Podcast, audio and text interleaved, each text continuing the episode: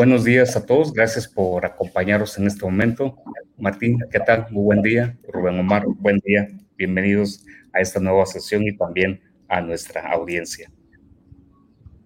Hola, hola, buenos días a todos. Se encuentra eh, en mute eh, Rubén Omar. ok. Aún yo no lo escucho, este Rubén Omar, o no sé si sea mi, audio.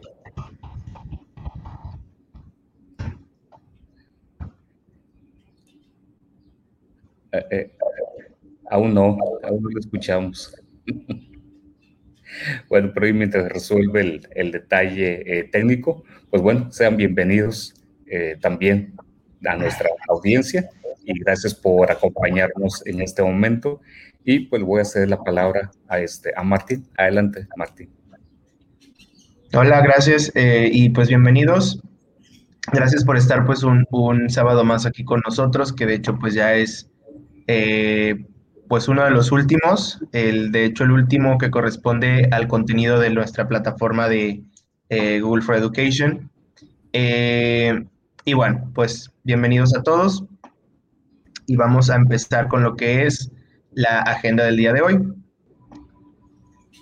Que pues eh, después de una invitación que les hacemos todos los sábados para unirse a nuestra comunidad de GG eh, Obregón a través de pues los distintos eh, las distintas plataformas que tenemos disponibles, pues vamos a repasar lo que es la unidad número 13 y posteriormente pasamos a la sección de Te invito un café, donde pues ahí el ingeniero José Ángel nos va a compartir un, una herramienta muy, interesante, que estoy seguro les va a gustar mucho. Pero bueno, de parte de toda la comunidad de GEG, que pues ya sabemos que la hacemos todos, eh, pero pues eh, estos grupos, estas sesiones las organizamos entre pues los miembros del staff que pueden ver aquí en pantalla, eh, la maestra Patti Severo, el maestro Rubén Omar Vega, el hermano Javier Balán y el ingeniero José Ángel, y pues un servidor Martín Contreras. Bueno, como todos los sábados los invitamos a que eh, se unan a la comunidad de GG de Thrive, donde van a poder pues eh, exponer, externar dudas, compartir recursos, este, interactuar con otros miembros de la comunidad, etcétera. Entonces, ahí este, están los pasos para que ustedes puedan unirse a esta comunidad.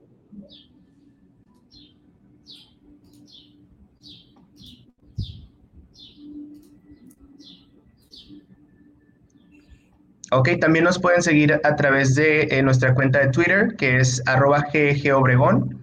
Eh, G, la primera G eh, mayúscula y la O de Obregón igual mayúscula, para que ahí también lo tengan en cuenta. y también se estarán compartiendo pues algunos enlaces muy interesantes que por ahí el administrador de la cuenta nos hace el favor de, de compartir de vez en cuando, que también pues son recursos muy útiles para nosotros.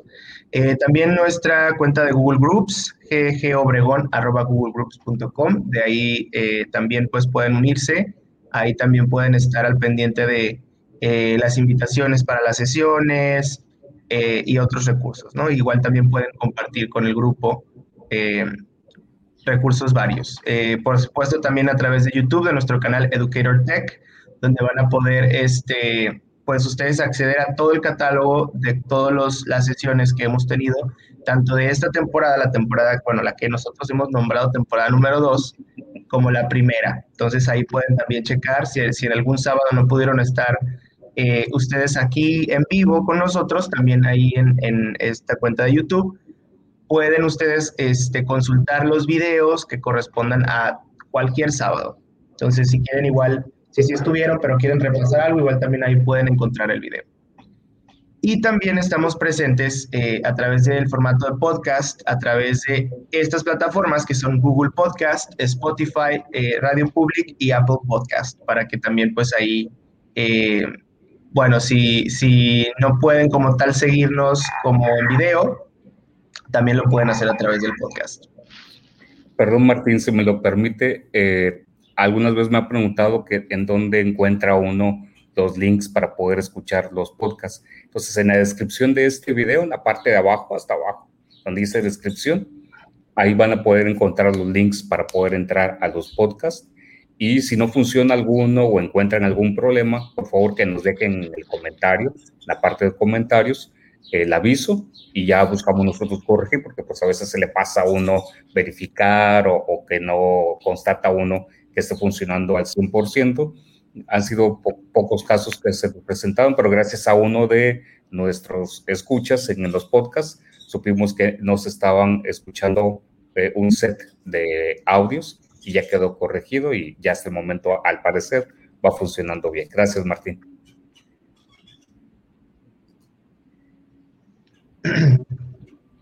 Ok, igual también pueden consultar eh, esta página que es la página de GG Global, es ggglobal.org, donde también van a poder encontrar recursos, entrenamientos, guías, este, van a poder también tener una sección de preguntas en caso de que tengan alguna duda. Este, está en inglés mayormente, pero igual pues este, para aquellos que dominen el, el idioma, pues es una plataforma y un recurso muy útil.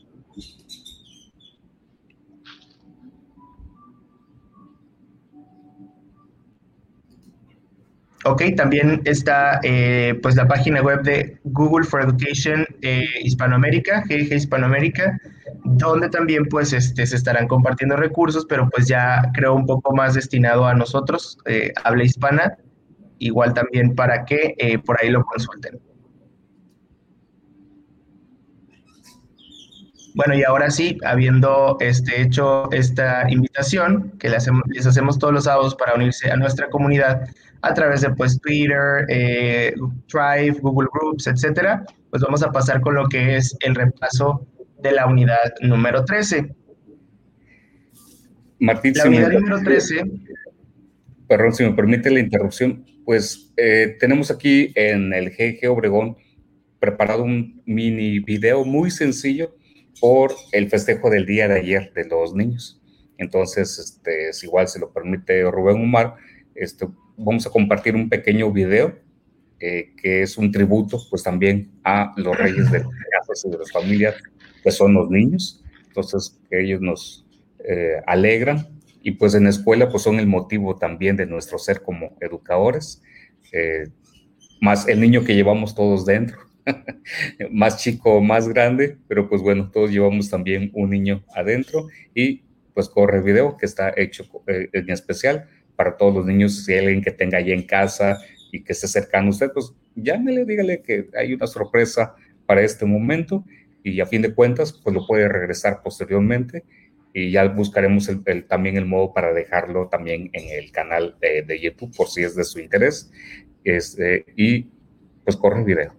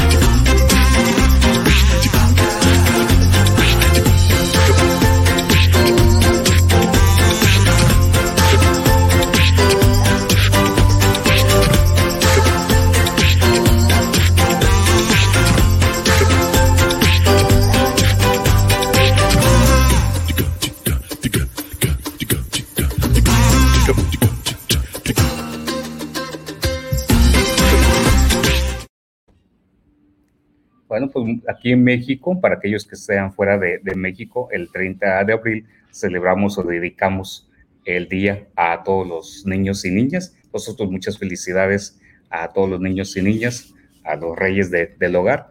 Y eh, pues les comparto así nada más sencillo. En, en, realidad este video fue inspirado para los sobrinos, mis sobrinos. Este, y ya después, después de ahí le gustó a una maestra de la escuela y me dijo, ah, pues hacer uno para la escuela, ándale pues. Dije, bueno, pues ese mismo voy a hacer otra eh, edición para hacer algo también para GG Obregón y pues listo, ahí está la, la, historia de ello y pues bueno, pues muchas felicidades este, igual allá en casa, esperando que disfruten a sus niños. Muchas gracias. Bien, pues pasamos ahora para el repaso de la unidad 13. Esta unidad es interesante porque pues ya llegamos al final de nuestras unidades.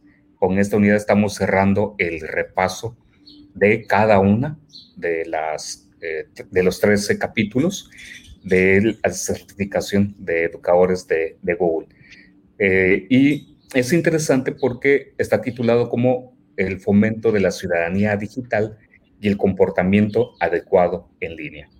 Entonces, eh, vamos a empezar con una primera parte, entonces, si me lo permiten, y de aquí veremos algunas recomendaciones, sobre todo la parte de contraseñas seguras y no tan seguras y propuestas para elegir también una contraseña segura.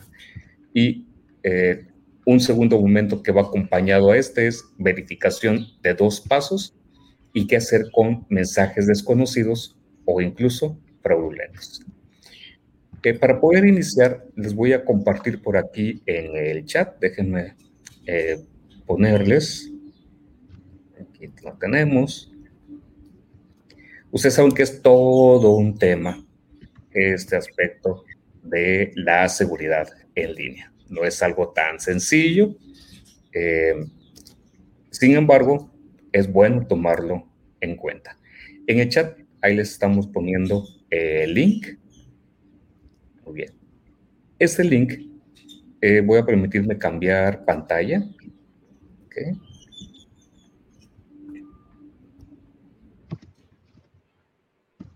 pues.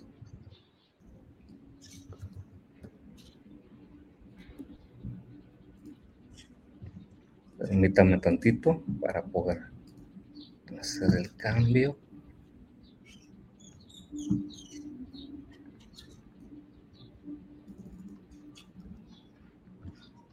Con algunos detallitos aquí con él.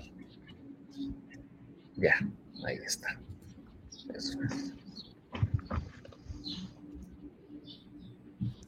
Ok, me parece que por ahí ya se está visualizando la, pantalla. Eh, ese tema de la seguridad de, las contraseñas, en verdad que es un verdadero show. Entonces, en el caso de, eh, de Martín o de Rubén Omar, hayan tenido también la, experiencia de encontrarse con eh, gente que nos pregunta o que pregunta sobre sugerencias para eh, tener contraseñas que sean fuertes. Eh, y la sorpresa que uno se lleva, aunque le cueste uno trabajo creerlo, es que a veces nos encontramos con contraseñas que son muy sencillas o fáciles incluso de, ser hackeados. A mí me ha llamado mucho la atención encontrar usuarios que llegan a seguir utilizando como contraseñas las palabras password o el, o el 1, 2, 3, 4, 5, 6, 7, 8 por, facilidad, o también que involucran la fecha del nacimiento o vuelven a repetir su nombre en las contraseñas. Entonces, no sé si a ustedes les ha pasado algo de esto, Martín o Rubén Omar, en su experiencia.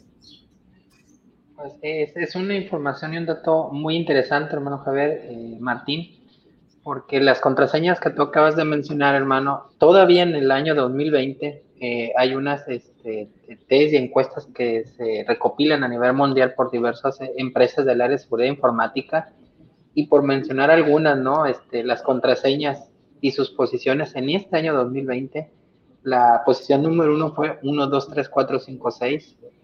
La número dos, y que fue un poco más compleja, es 1, 2, 3, 4, 5, 6, 7, 8, 9 En cuarto lugar, password. Este, en quinto lugar, pues del 1 al 8. En sexto lugar, 7 unos. En séptimo lugar, 1, 2, 3, 1, 2, 3.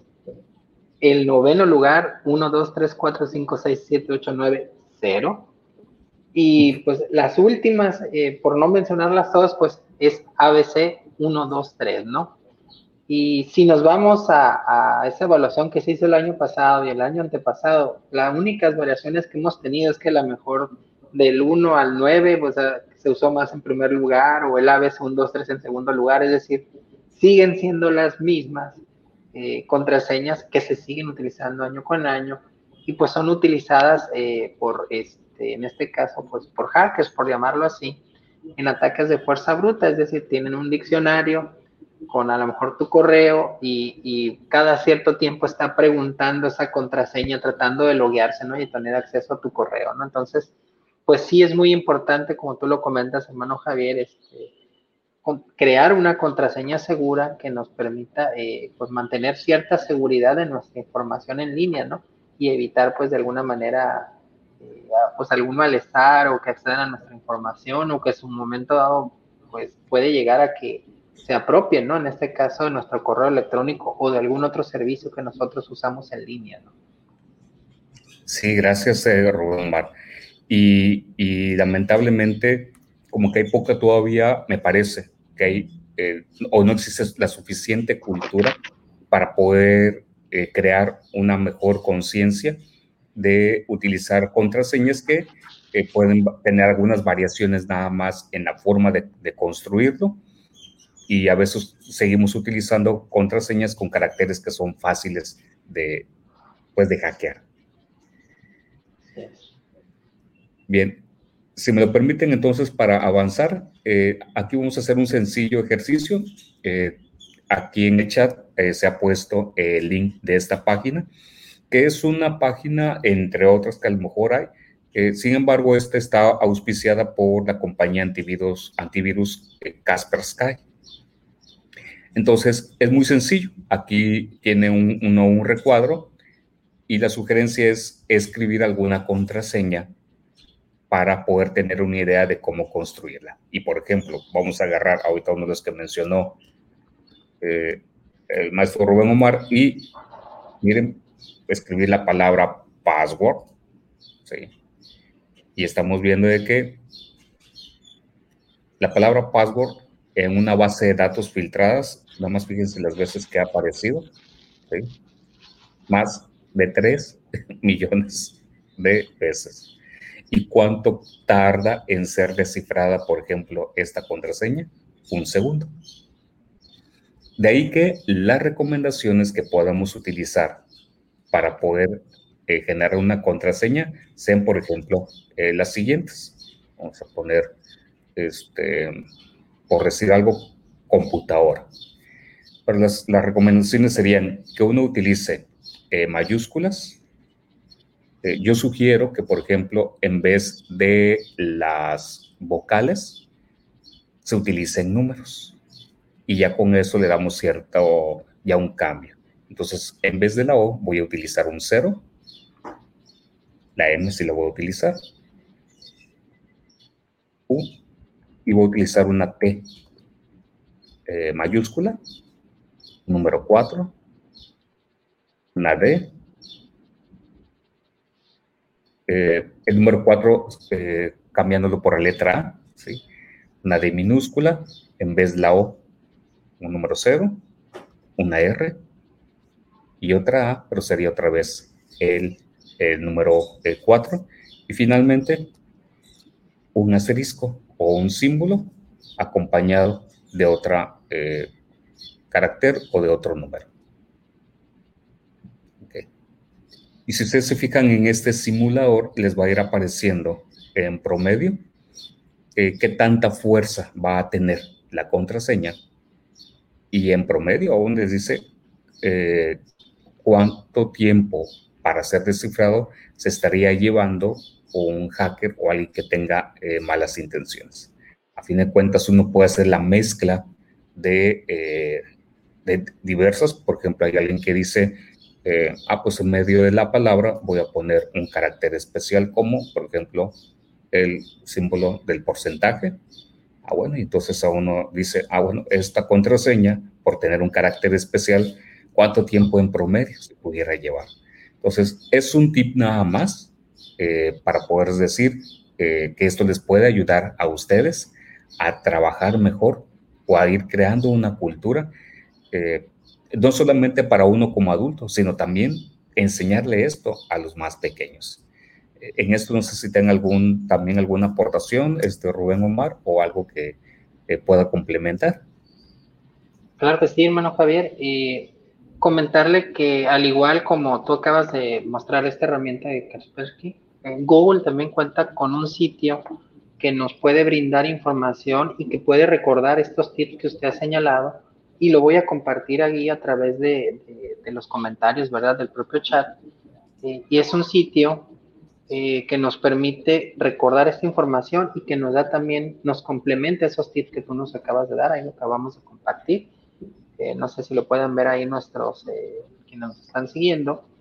Y hay otro sitio que a mí me gustaría ver si lo puedo compartir también con ustedes. no sé si habrá oportunidad, un, pequeño segundo ahí, hermano Javier. Claro, adelante, pueden tomar la pantalla sin problema, por favor. Ok, eh, permítame entonces un segundito.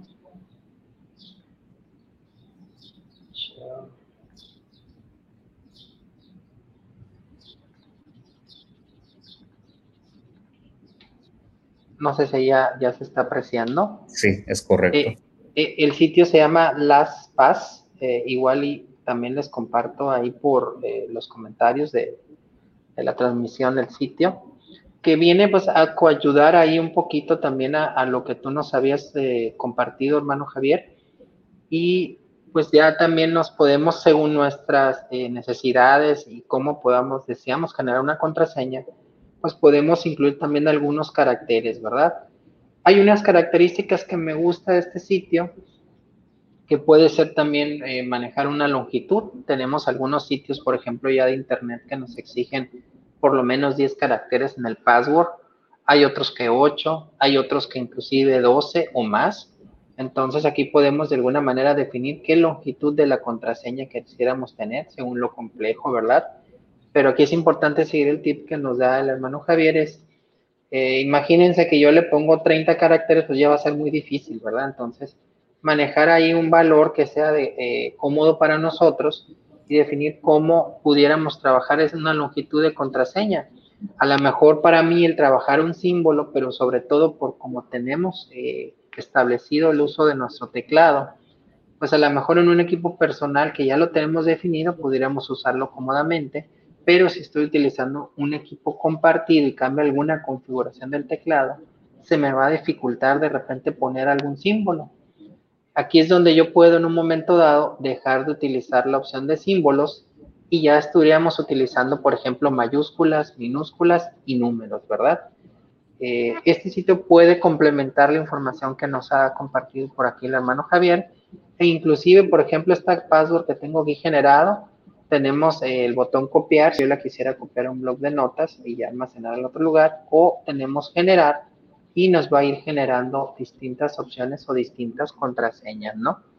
Entonces creo que con eso complementamos un poquito la, eh, la información que ya nos compartió el hermano Javier y pues entre los tips que nos dio él y a lo mejor esta herramienta pudiéramos ya tener ahí este, una contraseña que sea cómoda.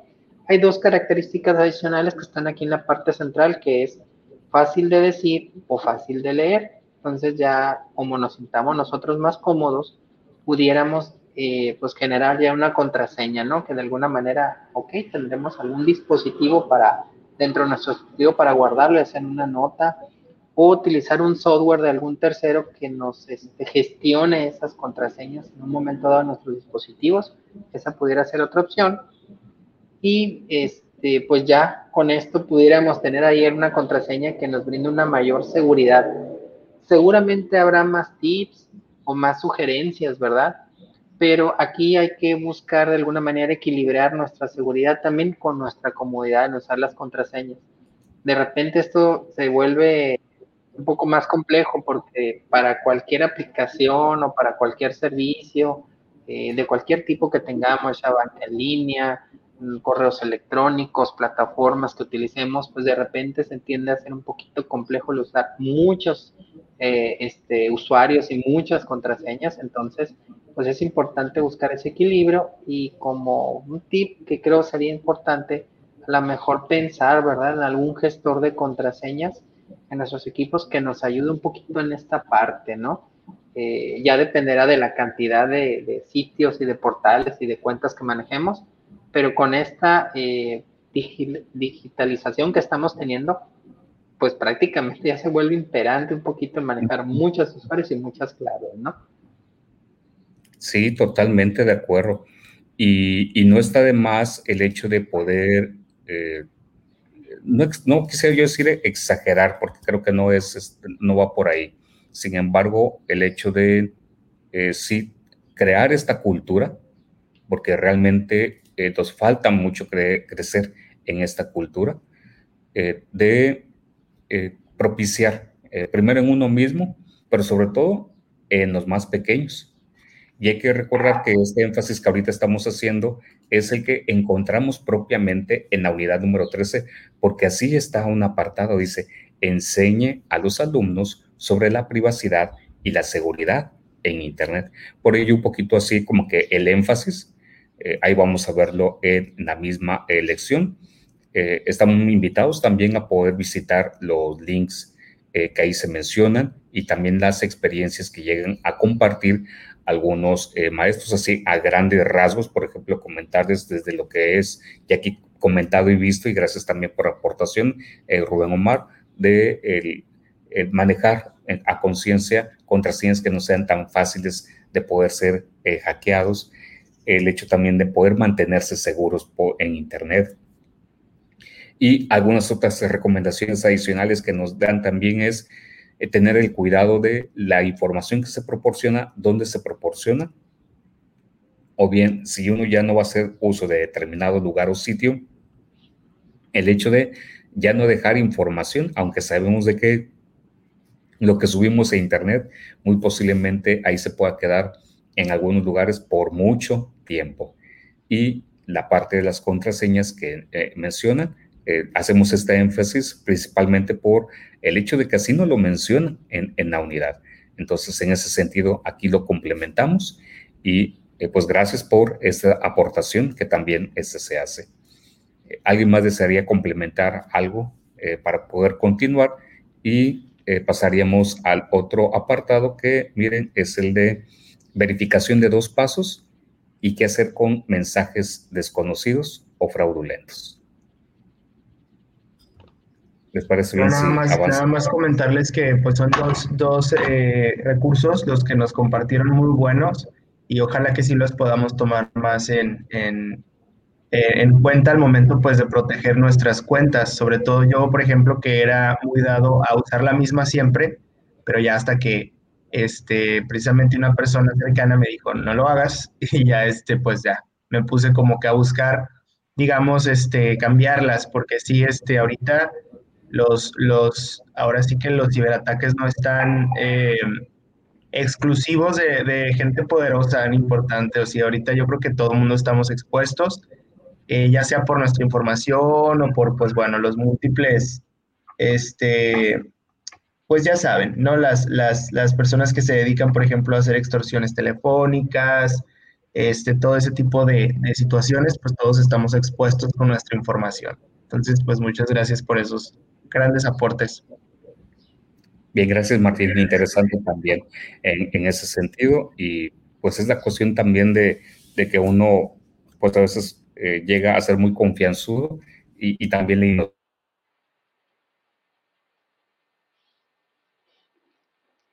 Sí, comentando un poco también lo que nos estaba eh, informando el hermano Javier, eh, pues el tema, y, Martín, de la suplantación de identidad, ¿no?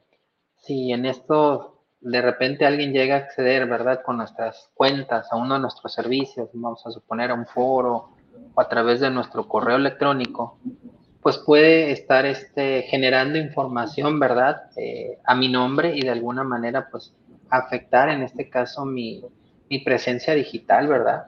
Y, y, también afectar a terceros, ¿verdad? Porque por lo general al utilizar este tipo de servicios, yo estoy en comunicación con otras personas. Entonces, si alguien utiliza mi cuenta, ya que accedió a través de mi usuario y mi contraseña, pues puede dañar a otras personas, pero sobre todo también dañar mi reputación, ¿no? Que en este caso se puede decir mi reputación digital, pero aún así, este, pues ese es un problema, ¿no? Y como lo comentó el hermano Javier, pues vamos dejando huella, ¿no? En, en nuestra red o en nuestra presencia digital y de alguna manera quedaría eso ahí, ¿verdad? Que aunque lo eliminemos, lo borremos, pues de alguna manera no falta que alguna pantalla, eh, algún meme que se cree inclusive de algo mal que, hayan posteado de mí, etcétera, ¿no? Entonces, pues creo que son, son formas eh, muy prácticas, pero sobre todo que Google nos ha facilitado con la finalidad de tener una mayor este, protección digital y poder hacer uso de estos servicios eh, de manera segura, ¿verdad?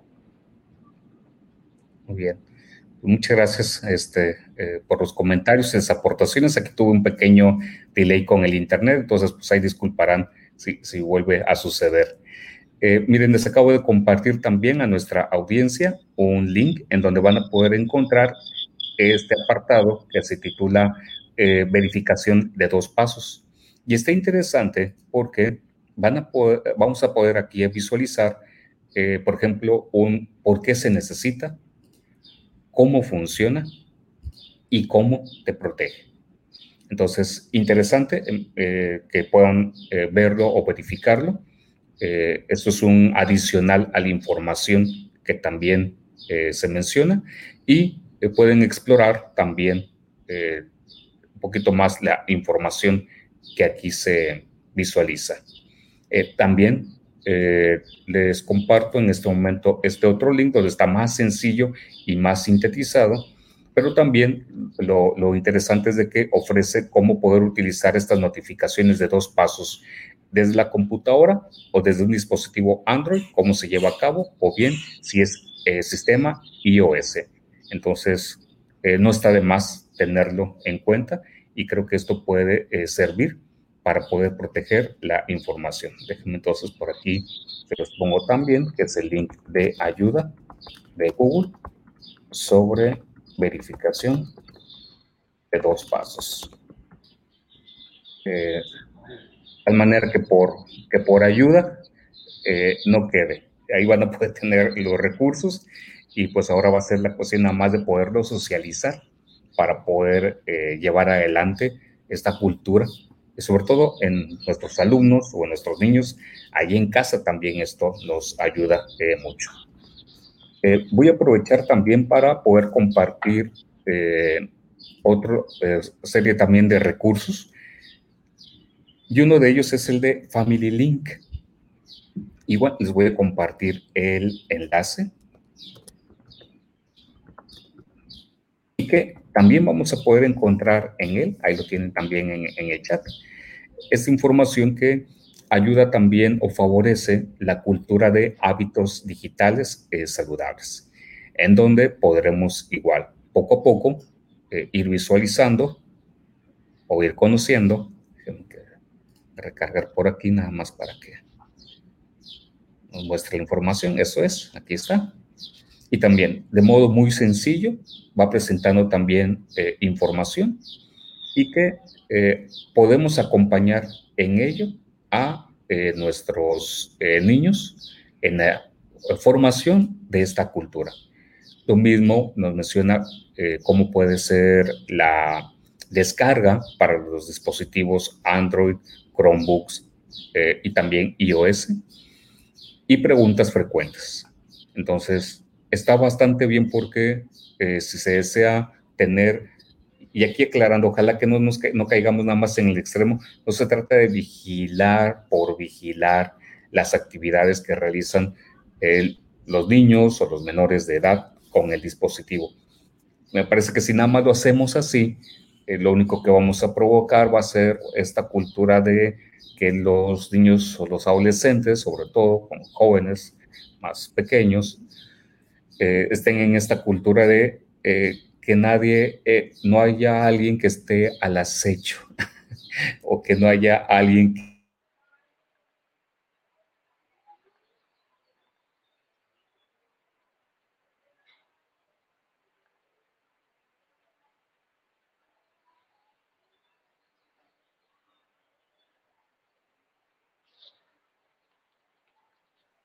A ver, creo que el hermano Javier se tuvo ahí un problemita de conexión.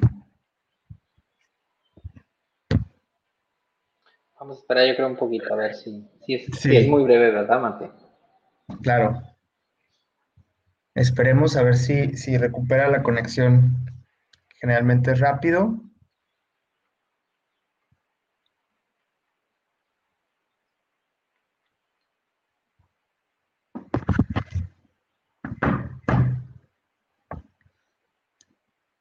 Se nos fue.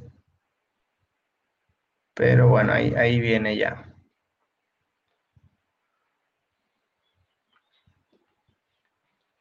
Bueno, pues eh, en lo que se integra de nuevo nuevamente el hermano Javier, no sé qué opinas Martín, si gustas, eh, avanzamos con un pequeño tip, este, aprovechando el tema de este, tomando un café, del área, no sé si la habíamos pensado ver, podemos compartir algo en lo que se integra el hermano Javier y retomamos, ¿verdad? El tema que creo es muy importante y es el tema principal, ¿verdad? De esta unidad. Claro, claro. De hecho, sí, hay, hay un, por ahí un tema preparado. Ah, mire. Pues una, una, disculpa por la falla eh, técnica. las cuestiones del Internet este, no dejan de, acompañarle a uno. Pero bueno, este, eh, desde aquí, eh, muchas gracias y este, pues muchas gracias, este, eh, Buenos Aires, que nos están visitando ahorita. Qué amables son. Belén y compañía, muchas gracias. Qué amables por estar aquí.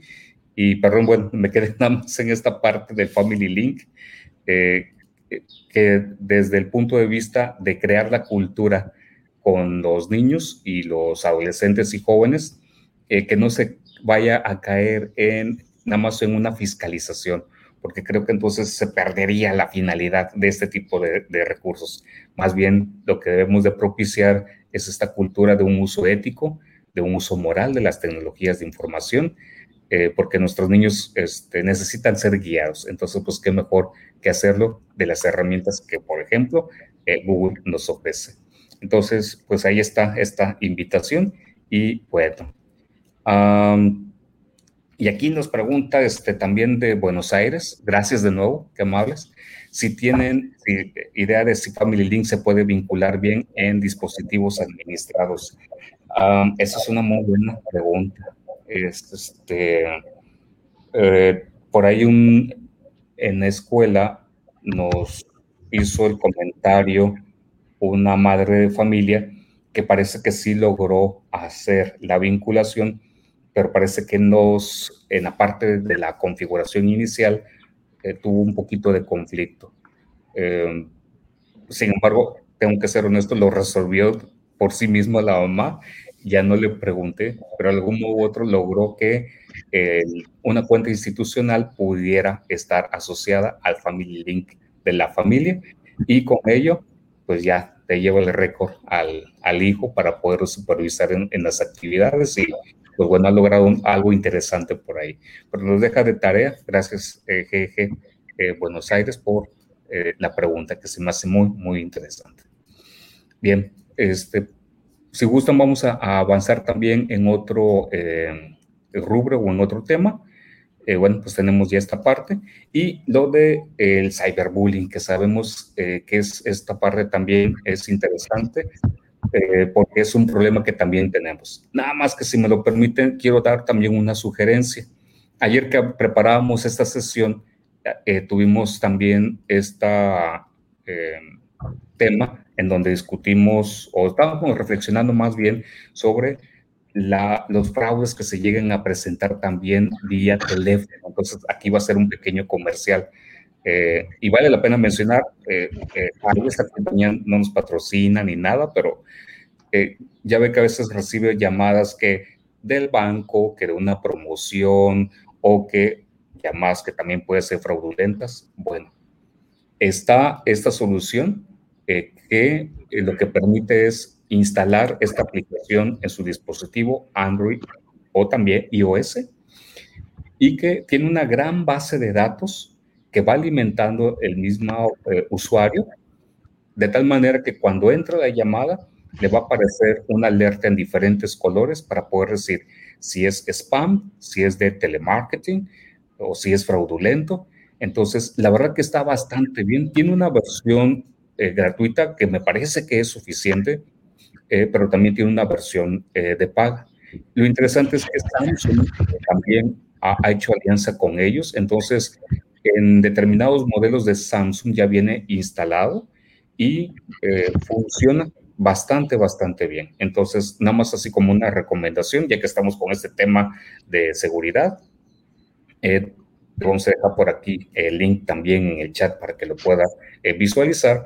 Sin embargo, es, está, la verdad, en nada despreciable la información que ofrece, sobre todo para poder tener un poco de mayor seguridad y lo podemos encontrar en el Play Store. Aquí lo tenemos, ahí está. Así es como lo eh, van a identificar. Y miren, aquí tenemos unas imágenes de cómo se previsualizaría. ¿Ok? Cuando es el spam lo pone en naranja y dice, oiga, pues usted sabrá si toma la llamada o no, si lo reporta o lo bloquea, es llamada fraudulenta, porque esto se alimenta gracias también a los usuarios que hacen eh, la utilización de ello.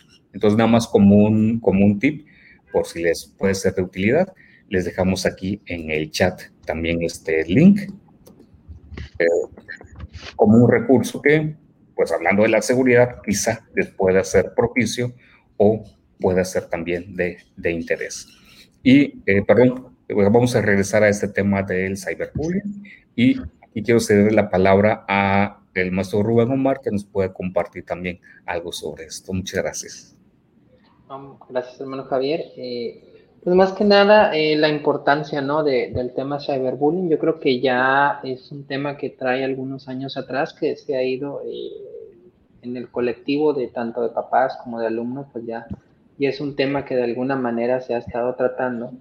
Pero aquí lo, lo importante es resaltar algunos puntos que dentro de la misma capacitación que nos, que nos brinda Google en el Teacher Center, pues nos define aquellos elementos o criterios importantes que tenemos que eh, hacérselos ver a nuestros muchachos y que de alguna manera ellos tengan una mejor este, presencia digital, sobre todo sana, y que a su vez les permita pues a ellos compartir con el resto de las personas. Algunos puntos que creo son importantes y que están señalados aquí en esta diapositiva, pues es este, evitar responder, ¿no? De repente a, a las agresiones. Creo que lo ideal es tener una actitud prudente y a su vez cuando pases este tipo de situaciones en un momento dentro de, si estás dentro de tu clase en alguna actividad o algo, hacerlo, este, comentarlo a través de tus maestros o de algún adulto, ¿verdad? Que tenga presencia ahí contigo y hacerle conocer esta situación con la finalidad de que tu apoye y oriente más, en este caso al alumno. Otro de los temas es no tomar represalias, es de repente muchas veces el, responder o, el atacar o el generar otro, otra información que en un momento dado también pudiera causar algún problema, pues lo único que causamos es engancharnos, ¿no? Y que este tema vaya creciendo y de algo que de repente eran una o dos personas, pues empieza a crecer, ¿no? Y se hace un problema más grande. Entonces, igual, asesorarse con algún docente, con alguno de los adultos, con los papás mismos, y buscar la mejor manera de, de alguna manera, este, dar respuesta a este problema. Otra de las opciones que tenemos ahí es eh, nuestra participación siempre que estemos, por ejemplo, en foros o en trabajos o en trabajos que sean este, colaborativos. Pues hay que tener una, una mente abierta y hay que facilitar de alguna manera la interacción entre cada uno de los participantes pero evitando este, de alguna manera algunas palabras o alguna información, algo que agreda ¿verdad? a alguien más y que cause que de alguna forma tengamos esa, ese problema. Otro, otra cuestión muy importante es, pues, en el caso de algún ataque o algo así, eh, tomar las pantallas, documentarlo, de qué correo viene, si es el caso por correo electrónico, si es alguna imagen o algo que esté haciendo referencia a mi persona es muy importante documentarlo y tomar esas capturas o esa información que sea clave y que nos permita establecer si es algún correo electrónico de alguien, podríamos llegar inclusive a bloquear al usuario. Eh, si es algún compañero de la institución, pues poder platicar con él y de alguna manera establecer la forma correcta de, establecer esto una, una buena relación digital, por llamarlo así. Entonces, toda esa serie de tips son muy importantes y de esta manera también contribuimos a crecer como una comunidad sana, pero sobre todo a poder compartir ideas y poder intercambiar eh, todo tipo de información sin llegar este, de alguna manera a causar algún problema con alguien más. Creo que en la medida que avancemos en esta cultura nos va a permitir crecer como personas, pero sobre todo hacernos llegar de muchas ideas, de otras formas de ver o de trabajar, ¿verdad? De repente en nuestras actividades y nos va a permitir también tener una presencia digital sana. Ya no solo en lo personal de uno a uno, sino que también de manera digital, pues crecer como comunidad, ¿verdad? Que es lo que buscamos de alguna manera. Eh, al evitar este, incentivar este tipo de conductas, pero sobre todo también atacarlas cuando se presenten, ¿no? Hermano Javier, no sé si me podrías apoyar con la siguiente diapositiva o ya era la única, ¿verdad? Sí, así es.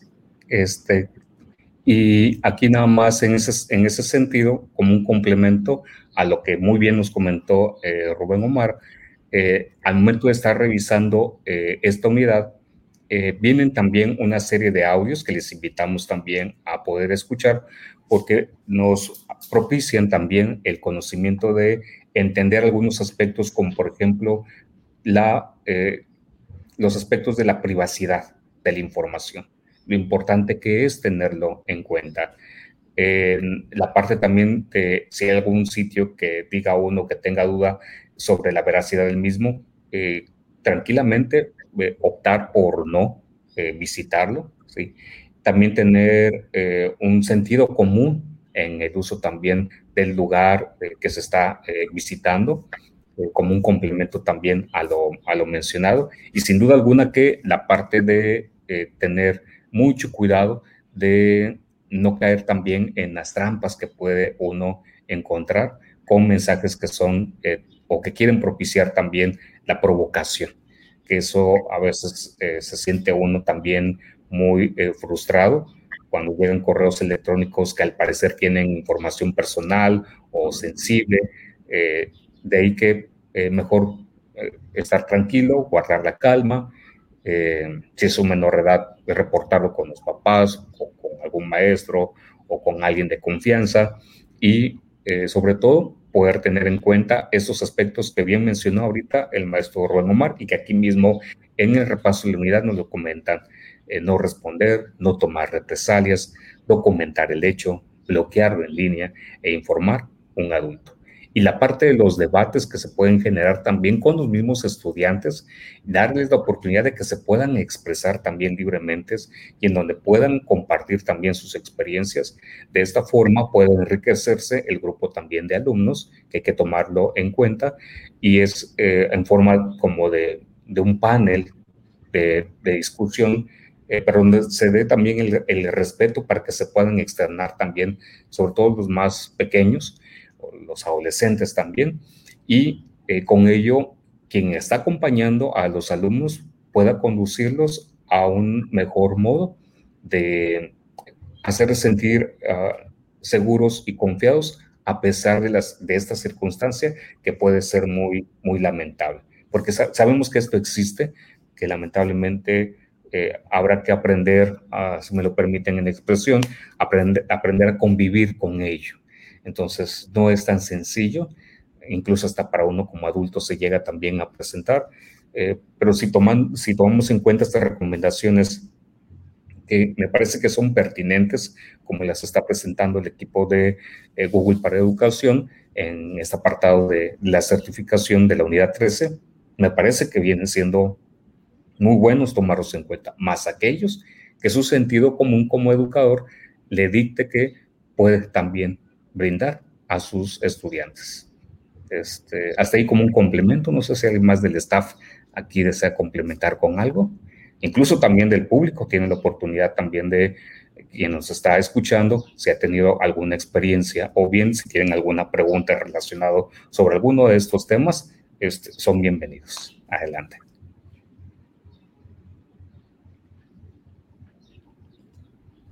Ok. Entonces, si me lo permite, pues, vamos a continuar, si les parece. ¿Ok?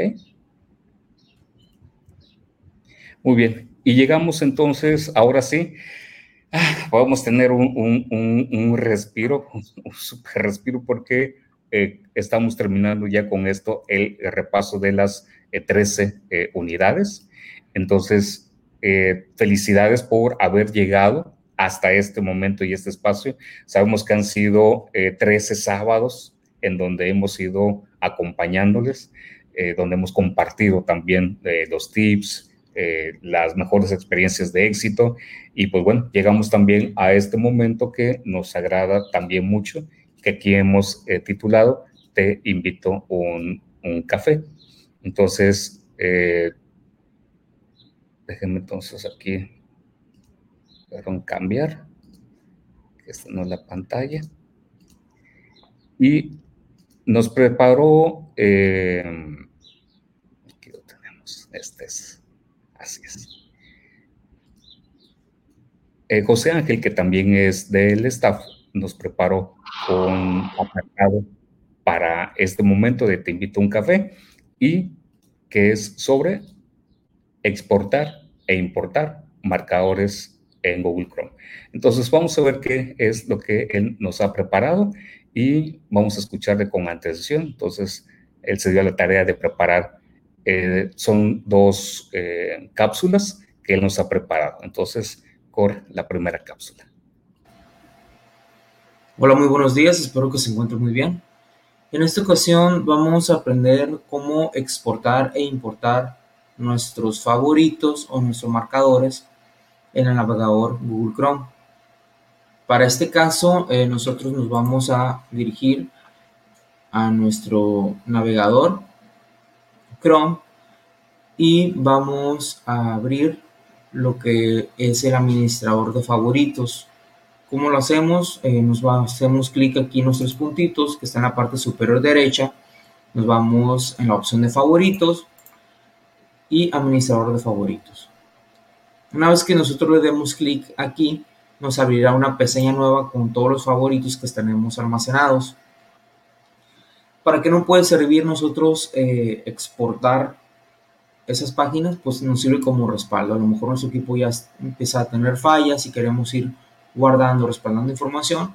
Entonces, casi siempre eh, se pierde esa parte si no tenemos guardada todas aquellas páginas que, que frecuentamos y que no queremos andarlas escribiendo cada ratito, pues para eso nos sirven nuestros marcadores.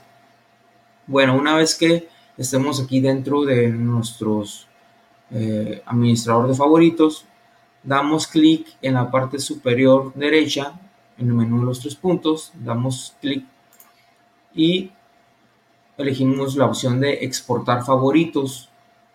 Damos un clic y nos aparecerá eh, la siguiente pantalla. En esta pantalla nosotros pues elegimos un nombre de cómo queremos identificar nuestro archivo y damos en el botón de guardar.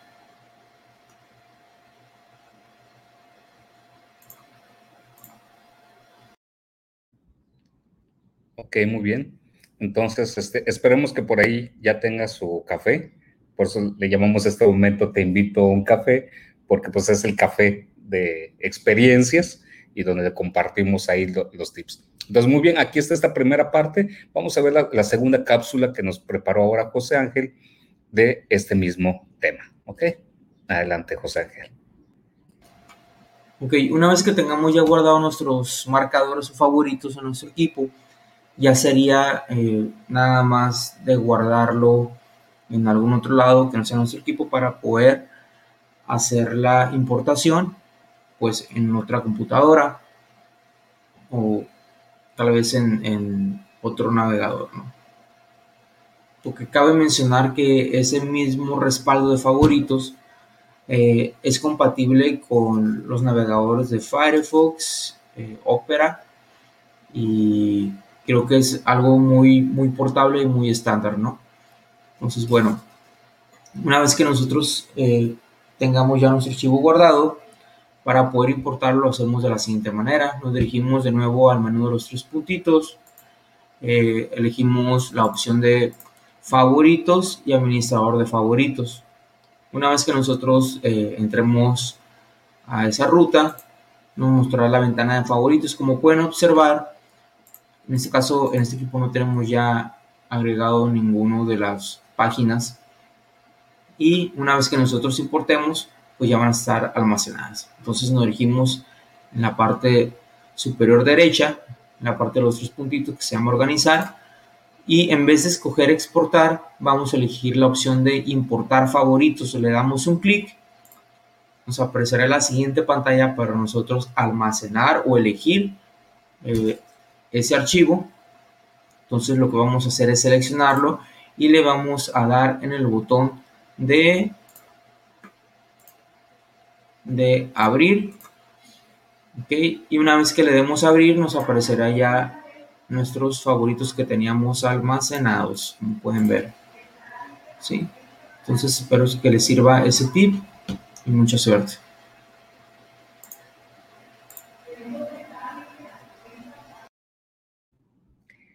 Muy bien, pues muchas gracias, eh, José Ángel, por haber preparado estas dos cápsulas sobre importar y exportar eh, marcadores en, Google Chrome, pero que también sirve como un principio para otros navegadores, eh, de tal forma que pueda tener ahí también a mano sus favoritos. Martín, de nuevo por aquí, bienvenido igual.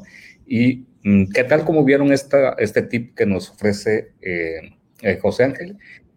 Excelente, porque eh, sobre todo cuando trabajas con, bueno, en mi caso, cuando trabajas con cuentas diferentes, eh, por ejemplo, tengo mi cuenta personal, mi cuenta eh, para el trabajo, este, entonces a veces sí como que puede entrar la confusión entre una y la otra. a veces guardas los, los marcadores en, en, la cuenta personal cuando pensabas que estabas en la otra, o sea, pasan muchas veces este tipo de situaciones. O por ejemplo yo, que en mi teléfono no tengo eh, mi cuenta institucional abierta, o sea, mi cuenta de trabajo. Eh, lo cual a veces cuando estoy en el teléfono y veo algún recurso, alguna página que me va a servir a mí para, pues, para el trabajo como tal, pues entonces ya ahí, a lo mejor ahí es un desorden, ¿no? Entonces, poder exportarlas e importarlas entre cuentas, pues eso es pues muy útil, facilita muchísimo las cosas, sobre todo. Muy bien. muchas gracias. Y eh, Rubén Omar, pues le cedemos la palabra para que nos pueda también compartir otro tip también de este momento de Te invito a un café. Muchas gracias. Eh, pues le voy a traer tres tips breves, concisos, pero creo que eh, nos van a ser de ayuda en algún momento. Entonces, permítanme compartir desde este, la pantalla. Claro, adelante, adelante.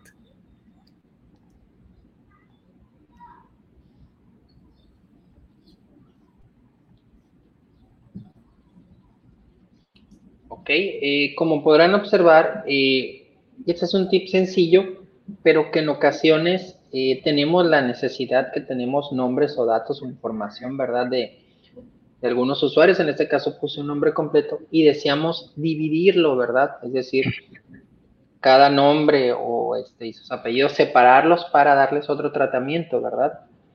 La función que utilizamos se llama split, y en este caso sería eh, iniciar la función, ¿verdad? Split. Aquí en la parte derecha podemos ver que tenemos ya la información de, cómo se utiliza esta función. Y en este caso le vamos a indicar de qué celda deseo separar el texto. Ponemos un coma. Ahora tengo que indicarle sobre qué carácter. Por ejemplo, aquí en el, en el ejemplo tenemos que viene una coma pero en este caso yo quiero separarlo a través de los espacios. ¿Ok? Entonces pongo entre comillas, espacio, ¿verdad? Deje aquí un espacio en blanco y por último cierro.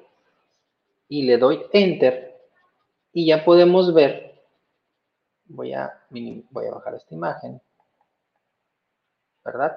Que ya me logró separar, en este caso el nombre, pues cada uno de manera individual y sus apellidos, ¿no? Esta función de repente nos puede servir porque estamos generando alguna información, a lo mejor de, nuestros alumnos o de padres de familia o de algún formulario que recopile información o datos este, de algunas personas y deseo de alguna manera separar los nombres para poder darles un distinto tratamiento, a lo mejor enviarles una carta personalizada que vaya únicamente pues el nombre o, los dos nombres, o ya posteriormente que sea acomodarlos primero por apellidos y luego por los nombres. Entonces ya me permite a través de esta función pues separar, ¿verdad? Ese nombre, en este caso fue por los espacios.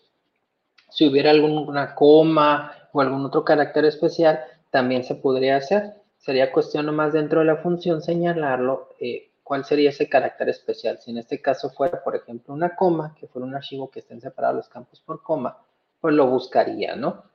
Entonces le voy a dar escape porque eh, marcaría error ya que aquí lo tenemos por espacios. Muy bien. Vamos a ver un segundo tip que a lo mejor nos pudiera ayudar para realizar algunas conversiones, que es la función convertir. Sobre todo para esas clases, por ejemplo, del área de física, ¿verdad? Que de repente tenemos que realizar conversiones o cálculos. ¿Qué pudiéramos hacer aquí? Por ejemplo, aquí deseo convertir grados Fahrenheit a grados centígrados. ¿Ok? Entonces yo voy a utilizar la función convertir. Iniciamos igual. Convertir.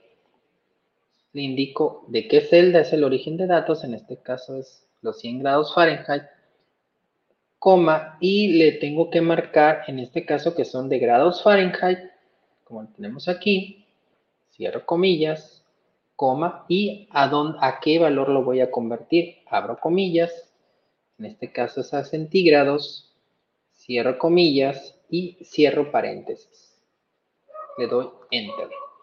Ok, entonces aquí me dice que 100 grados Fahrenheit equivale a 37 grados centígrados cualquier cambio que yo realice me va a, me va a estar realizando automáticamente el cálculo, ¿no? ¿A qué grados centígrados es? Pero no solo puedo convertir eh, grados este, Fahrenheit a centígrados, también puedo, por ejemplo, en el caso de unidades de peso, de kilogramos, por decir algo, a gramos. Tendría que utilizar la misma función que es convertir. Marco el origen, en este caso de kilogramos, coma, y le indico que va de kilogramos, coma, y lo quiero convertir a gramos. Cierro, este, comillas, cierro paréntesis, y me dice que un kilogramo pues equivale a mil gramos. Cambio el valor y se va a estar actualizando. ¿Ok? Tengo temperatura, tengo peso, ahora voy a poner una de distancia. Utilizamos la misma función, que es convertir, ¿verdad? Menciono el dato de origen, coma, indico que quiero de pies, coma, y le indico entonces que es a pulgadas. Cierto. Entonces me dice que un pie equivale a 12 pulgadas. Hay más unidades o más medidas de conversión. Yo ahorita quise utilizar estas tres que son de alguna manera en el aspecto educativo, por llamarlo así, son las más utilizadas, ¿no? Para ciertas clases o ciertas materias. Pero eh, si yo observo en esta ventana, en esta imagen que tengo aquí de ayuda y de apoyo, tenemos un, un hipervínculo que dice más información. Al yo darle clic a ese vínculo de más información, que equivaldría también a que yo le diera que igual convertir, le doy clic a, la función, símbolo admiración, a ver, creo que aquí no me deja la captura, pero aquí está. Este link que me dice más información, al darle yo clic, me va a enviar a una página de ayuda que me va a permitir ver qué otras unidades de medido de conversión puedo realizar. Yo te realicé estas tres, pero hay muchísimas más, ¿verdad? Este, toneladas, kilogramos, libras, este, por decir algo, pies, kilómetros, metros, millas náuticas, millas, etcétera, ¿no? Entonces, hay varios elementos o varias conversiones que a través de esta función convertir yo puedo realizar, ¿no? Entonces, aquí realicé tres más comunes con la finalidad de eh, que ustedes también pudieran ver que en un momento dado para alguna materia, alguna clase, pudieran utilizarlo nuestros alumnos, ¿verdad? Vamos por otro tip. Eh, este se me hizo muy interesante que es un tip que me permite a mí eh, generar códigos QR, ¿verdad? A partir de un vínculo. Muy bien, ¿cuál es la función que se utiliza? La función se llama image, como aquí lo tenemos, y Google desarrolló un API, ¿verdad? Que viene siendo esta liga que también la voy, a compartir ahorita a través del chat. Y a través de esta, de esta liga, Google nos permite generar un código QR de un hipervínculo, en este caso, pero puede ser de otra información, de un texto eh, o, o de alguna palabra especial o de un carácter, ¿no? ¿Cómo se utiliza la función? Utilizamos igual, la función es image. ¿Ok? Y le digo que esta función utilice este código. ¿Verdad? La celda B2, ampersand. ¿Ok? Y por último le digo al qué texto o qué liga quiero que la convierta en código QR. Cierro y le doy enter. ¿verdad? Y aquí me generó el código QR. Ustedes pueden ahorita utilizar su celular y si escanean ese código QR, los voy a enviar a esta página web www.google.com. Esta API la desarrolló Google ya hace tiempo y en un momento ya llegó un punto que iba a desaparecer, ¿verdad? Porque la función la cambió Google con, con esta función que se llama Image sin embargo, eh, ha decidido mantenerla porque ha sido de gran ayuda, sobre todo en este tema de la contingencia, que brinda rapidez al momento de estar compartiendo ligas o información con nuestros alumnos o padres de familia. Eh, ¿Qué variantes puede tener esta función? La variante principal es simplemente estas que tenemos aquí, el tamaño de lo que yo deseo que sea nuestro código QR, ¿verdad? Aquí en la parte de abajo yo puse 250 por 250 píxeles pero yo puedo generarlo eh, de un tamaño mayor, ¿verdad? Ahora, aquí la celda, eh, yo estiré esta celda el tamaño. Si la hago más pequeña, el código QR se va a hacer más pequeño, ¿verdad? Pero eh, si yo necesito un código QR más grande, es cuestión de que cambie estos píxeles y esta celda la haga de un mayor tamaño. ¿Ok? En este caso, eh, no va a crecer más este, este código QR porque la imagen es de 320 por 320 píxeles. Pero si yo aumento este valor, mi código QR sería más grande. Otro aspecto, vamos a suponer que quiero cambiar la liga, ¿no? Este, vamos a poner la liga del instituto, no recuerdo si esa es la dirección o era la anterior ahorita, a ver si nunca me corrige el hermano Javier. Le doy Enter y aquí ya me cambió el código QR, ¿verdad? Me lo actualizó ya que cambié el vínculo. ¿Ok? Entonces, ¿esto para qué nos puede servir? Porque en alguna ocasión a lo mejor queremos generar un código QR para que un padre de familia o algún alumno responda, por ejemplo, un formulario o va a llegar a nuestra institución y desea eh, compartir alguna información con el padre de familia, oye, voy a inscribir un alumno, pues pone el código QR llega el padre de familia y lo escanea con, su celular y ya tiene la información, ¿verdad? Y es más práctico que estarle dando un folleto, un papel, ya se lleva esa información en su celular o ustedes mismos de repente alguna sesión, algún webinar que quieran ustedes tener dentro del flyer que tenga esa información, ponen el código QR, lo copian y lo pegan y ya el padre de familia quien desee pues lo escanea para acceder a la liga del mismo, ¿no? Pues estos son los eh, tres tips breves que quería compartirles. Espero que sea de, su ayuda, pero que sobre todo pues, nos permita, ¿verdad?, mejorar este, nuestra información hacia nuestros alumnos o nuestros padres de familia. No sé qué les pareció. Muy bien, muy bien, este, Rubén Omar, porque, este, por ejemplo, aquí eh, nuestra audiencia nos dice, muchísimas gracias, este, Rubén Omar, eh, me resultará eh, perdón, la maestra Verónica, muy útil para mis listas de alumnos, tecleaba en cada celda. Este, maestro Orlando también nos enviamos un grato saludo, también dice muy bien, me sirve, muchas gracias eh, Rubén Omar. Entonces, excelente. Sí, la verdad que va a ser un, gran ayuda, es de, sobre todo de la separación de los nombres, pero también las funciones para convertir de una nomenclatura a otra la verdad que son tips muy, muy interesantes. Entonces, sí, la verdad, felicidades. Eh, para mí sí me van a ser muy útil. Ya tomé nota aquí de algunos que no sabía. Claro, el código QR está genial también. Muchas gracias, Rubén. Perfecto. Muy bien, pues entonces si gustan vamos a, ir avanzando aquí con nuestro eh, programa que ya tenemos. Y este, de aquí se nos recuerda, este, Martín, cómo, cómo andamos para la ya esta parte final y esta recta final. muchas gracias y felicidades a la, a la audiencia también en ese sentido por acompañarnos, tanto los que lo hacen de forma síncrona como este, lo hacen asincrónicamente. Claro, este, pues como pueden ver ahí en la agenda, eh, el día de hoy concluimos lo que es la unidad número 13. Eh, y seguido de esto, pues vamos a tener lo que es la guía para el registro al examen de certificación, que sería el próximo sábado, que sería pues como tal eh, la última sesión que tendríamos de esta segunda temporada de el pues, curso de preparación de el nivel básico de Google. Entonces, pues muchas gracias a todos y pues ahí está. Nos veríamos hasta el siguiente sábado para ver precisamente eh, cómo llenar eh, el registro, que a veces pues también puede ser un poquito confuso. Entonces, pues vamos a estar viendo eso. Sí, muy bien, Martín, muchas gracias. Y también ahí le recuerdo que este, en esa sesión vamos a, rifar entre la audiencia que se encuentre en vivo y que haya hecho su registro también. Eh, haremos un giveaway eh, obsequiando algunos vouchers de cortesía para el examen de certificación eh, de parte de GG Obregón y también agradeciendo a Andrea Barrios también el apoyo que brinda a esta comunidad para hacer también esto posible. Entonces, entonces ahí les tendremos la sorpresa el próximo eh, sábado, de mediante. Entonces, no se pierdan nuestra sesión del próximo sábado, por favor.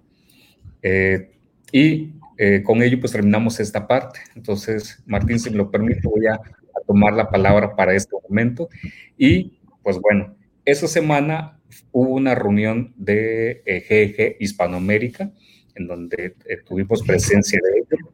Y la verdad que me da mucho gusto saber que eh, se hizo mención de nuestra comunidad junto con el grupo de educadores de Google de Buenos Aires, que, bueno, pues hay alguien aquí de Buenos Aires que nos está siguiendo en este momento. Felicidades también por eh, la mención eh, que están teniendo, al igual que el grupo de educadores de Google de CDMX, por estar en, como comunidades activas muchas felicidades, en verdad me da mucho gusto, me siento muy, muy orgulloso de eh, estar eh, en conjunto con estas comunidades y, que hayan tenido esta consideración.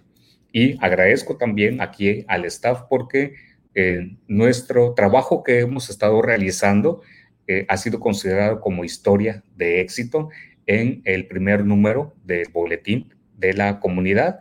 Entonces, por ahí les pusimos al principio el, link de este sitio de eh, Google Hispanoamérica. Entonces, por aquí luego se lo vamos a poner de nuevo en el chat por si desean también eh, visitarlos. Y en verdad que aquí felicito al staff por el gran trabajo que también he estado realizando sábado con sábado. Y, eh, y gracias también a nuestra audiencia que confía también en nosotros para poder acompañarles en este proceso de su certificación. Y también eh, se comparten las experiencias de éxito, por ejemplo, que les invitamos también a eh, conocer la experiencia de éxito que nos comparte también el grupo de GG de Buenos Aires con esta certificación del coach que eh, también por aquí vamos a empezar también a buscar y a trabajar. Vamos a tener un, un respiro. Yo sé que cocinas de escuela nosotros aquí en México estamos, para quienes están viéndonos de otros lados, fuera de México, en la parte final del curso escolar. Entonces, con todo este cierre, exámenes, trabajos, actividades, ya sabrán de qué, de qué estamos ahí este, hablando. Em, y también felicidades a la comunidad de Buenos Aires. Eh, y también la experiencia eh, de éxito que también llegamos a tener con la comunidad de um, de Bolivia, sí, es correcto. Eh, y también felicitamos a la comunidad GG de Bolivia por su experiencia de éxito. Entonces les invitamos a que conozcan también estas otras iniciativas que me parece que pueden ser también de, de relevancia. Y pues bueno, ya mencionado, pero tendremos aquí vouchers de cortesía entre nuestros participantes y que hayan llenado los formularios Eh, les agradecemos también eh, la, retro, la retro que también nos hacen. Recuerden que aquí en la descripción del video pueden encontrar los links que les llevan a esos apartados si aún no lo han hecho. Y si apenas se están integrando, pues recuerden que les tenemos también buenas noticias todavía. Y ya para terminar este apartado, pues les invitamos a seguir pasando la voz de estas sesiones a otros colegas y docentes. Esto está pensado para ustedes y hacer mejor su trabajo y que nos apoye también con sus likes y si no ha suscrito al canal, por favor que lo pueda realizar. Pues bueno, hasta ahí llegamos al final de estos anuncios y aquí eh, invito a que se una también ya el staff para poder ya cerrar este apartado. Y acabamos con las 13 unidades. Yo sé que hay gente que nos está esperando desde la temporada pasada para el training de eh, ahora nivel 2 de certificación, que ahí, ahí andan pregunte y pregunte. Tranquilos, paciencia y recuerden que esto es así que despacito estamos tratando de atender al público. Yo sé que ahí están, entonces pues igual empezaremos igual a organizar y a diseñar aquí de la mano también del staff. Sabemos que esto lo hacemos porque nos gusta, es un trabajo altruista, meramente voluntario y lo queremos compartir en verdad con eh, lo mejor que también eh, del aporte que tenemos cada uno de nosotros. Entonces, eh, no sé si hubiera alguna pregunta o comentario de parte del staff o también de nuestro público, si algo quiere agregar.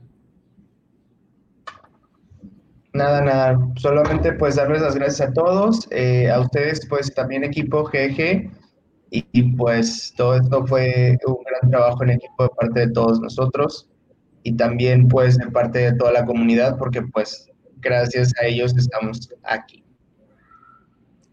Sí, y felicidades por la mención que hubo en la reunión de esta semana de GG Hispanoamérica Gracias, Román Omar. Gracias también, Martín. Aquí a la distancia, la maestra Patti, que en este momento nos puede acompañar, y también a José Ángel, por hacer también posible este proyecto. Y Yo más que nada desearles pues mucho ánimo a todos. Ya, ya, ya pasamos prácticamente, brincamos el charco, como dicen por ahí, entonces ya nomás queda eh, la última brecha. Créanme, va a estar eh, muy bien, todos tranquilos, con toda la tranquilidad de hacer su evaluación. Créanme que van a tener un resultado satisfactorio, pero sobre todo se van a motivar. Este, todo este esfuerzo que ustedes tuvieron durante 13, 13 sábados se va a ver reflejado y lo verán también ustedes en, en la labor que realizan como docentes, ¿no? Van a notar ese, ese plus que ustedes están este, obteniendo al estarse capacitando y sobre todo pues al buscar la certificación, ¿verdad? Y felicitar a todo el equipo de GNG, eh, a todos los participantes y eh, pues desearles un muy feliz fin de semana desde ya, ¿verdad? Muy bien. Pues muchas gracias. La maestra Verónica Esparza manda también un mensaje de agradecimiento. Dice muchísimas gracias por su valioso tiempo a todo el equipo de GG. Pues muchas gracias, maestra Verónica. Y pues bueno, a nombre de todo el equipo y del staff, igual agradecemos y con esto finalizamos. Nos vemos el próximo sábado para ya dar las indicaciones finales de cómo llenar el proceso de certificación y con esto terminamos. Y corre video.